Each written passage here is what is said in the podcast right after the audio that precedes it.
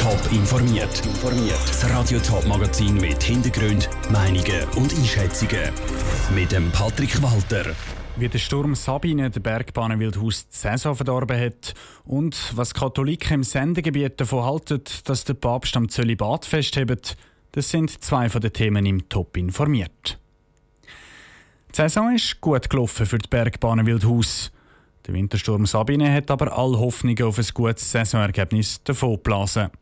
Der Sturm hat in der Nacht auf gestern zwei Skilifte kaputt gemacht. Wie das es für die Bergbahnen jetzt weitergeht, im Beitrag von der Vivienne Sasso. Sabine hat es nicht gut gemeint mit der Bergbahn Wildhaus, sondern sie hat einen rechten Schaden angerichtet. Der Sturm hat mehrere Tonnen rausgerissen, erklärt der Geschäftsführer der Wildhauser Bergbahnen, der Urs dabei.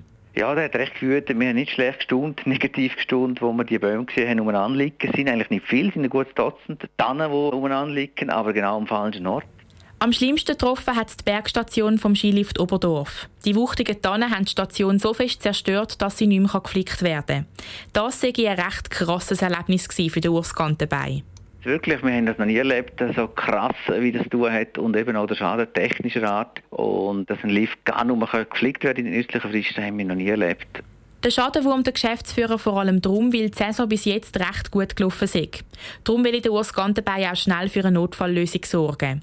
Die nächsten paar Tage gäbe es einfach einen Lift weniger, aber im Laufe der nächsten Woche haben wir Alternativen, mehrere, wo wir jetzt am Organisieren sind mit sogenannten Kinderskilift, wo wir dann dem gleichen, dem einfachen Hang werden dann installieren auf die Schnelle, was möglich ist.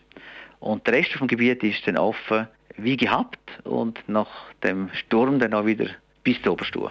Im Frühling wird der Skilift Oberdorf dann ersetzt. Das wäre sowieso passiert, auch ohne den Sturm.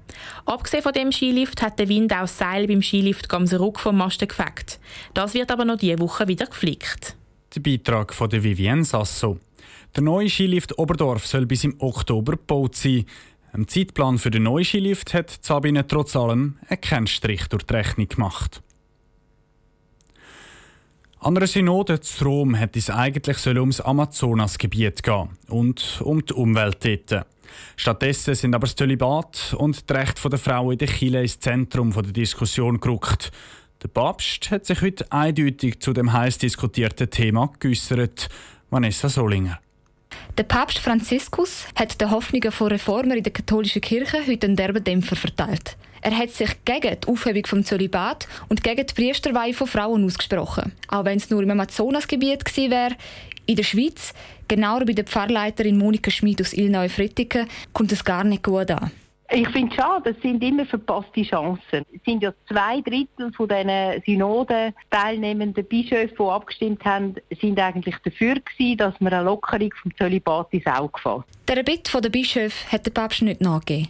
Eine Erneuerung in der Kirche sei aber unvermeidbar. Früher oder später. Findet auch der Urs Brosi, der Generalsekretär der katholischen Landeskirche Thurgau. Persönlich, und ich denke, das sind auch viele von den Katholikinnen und Katholiken, hatten die Hoffnung gehabt, dass jetzt im Amazonas eine Lockerung stattfindet, wo dann irgendwann einmal weitergegangen wäre, auch auf andere Gebiete dieser Welt. Weil er genau von dem Dominoeffekt Angst hatte, hat der Papst sich einer Erneuerung verschlossen.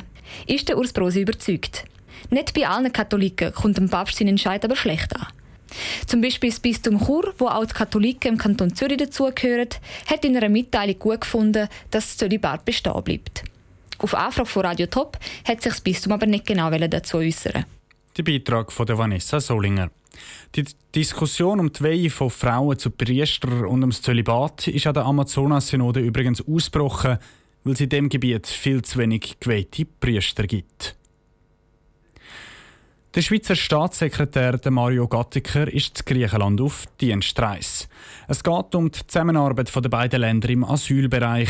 Die soll nämlich verstärkt werden, ist Anfang Woche bekannt geworden. Es geht um humanitäre Hilfe, aber auch darum, dass unbegleitete Minderjährige in die Schweiz reisen dürfen. Cosette Espinosa berichtet aus dem Bundeshaus. In Griechenland ist die Situation mit über 110.000 Migranten und Flüchtlingen erdrückend. Mehrere Zehntausend von diesen Menschen sitzen fest zu Lesbos und anderen Inseln.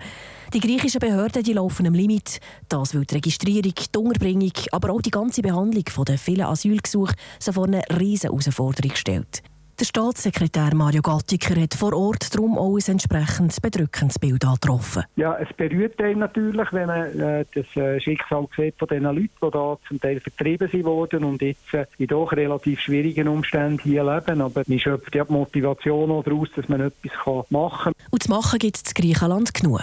Es braucht in allen Bereichen eine Verbesserung, sagt Mario Gattiker. Aber auch bestehende Projekte in Griechenland sollen ausgebaut werden. Ganz konkret tue ich ein Zentrum eröffnen für unbegleitete minderjährige Buben, das die Schweiz unterstützt. Das ist ein neues Projekt, das wir finanzieren im Bereich unbegleitete Minderjährige. Wir haben schon zwei andere, jetzt kommt das dritte dazu. Die Schweiz unterstützt die drei Projekte mit 600'000 Franken pro Jahr. Zwei von diesen Zentren laufen schon seit 2018. Ein weiterer Punkt, den Mario Gattiker mit dem griechischen Migrationschef besprochen hat, ist die Aufnahme von minderjährigen Asylsuchenden in die Schweiz. Unter bestimmten Voraussetzungen soll das möglich werden. Das hat schon die Justizministerin Karin Keller-Sutter Ende Januar in Aussicht gestellt, bestätigt jetzt Mario Gattiker. Wir diskutieren auch mit den Griechen, wie man unbegleitete Minderjährige, die familiäre Beziehungen haben zur Schweiz, man könnte aufnehmen und die Griechen dadurch entlasten. Mehr humanitäre Hilfe, mehr Vermittlung in Sachen raschen Asylverfahren und Unterstützung für unbegleitete Minderjährige. Mit solchen Massnahmen sind schliesslich allen geholfen. Die Schweiz ist bereit, die guten Erfahrungen zu teilen und ist auch bereit, sich finanziell zu beteiligen. Ich glaube, das ist die Rolle, die die Schweiz hier spielen kann. Wir machen es Überzeugung, weil wenn Griechenland das Problem hat, hat Europa das Problem und damit auch die Schweiz.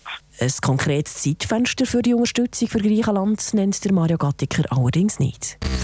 Top informiert, auch als Podcast. Mehr Informationen gibt es auf toponline.ch.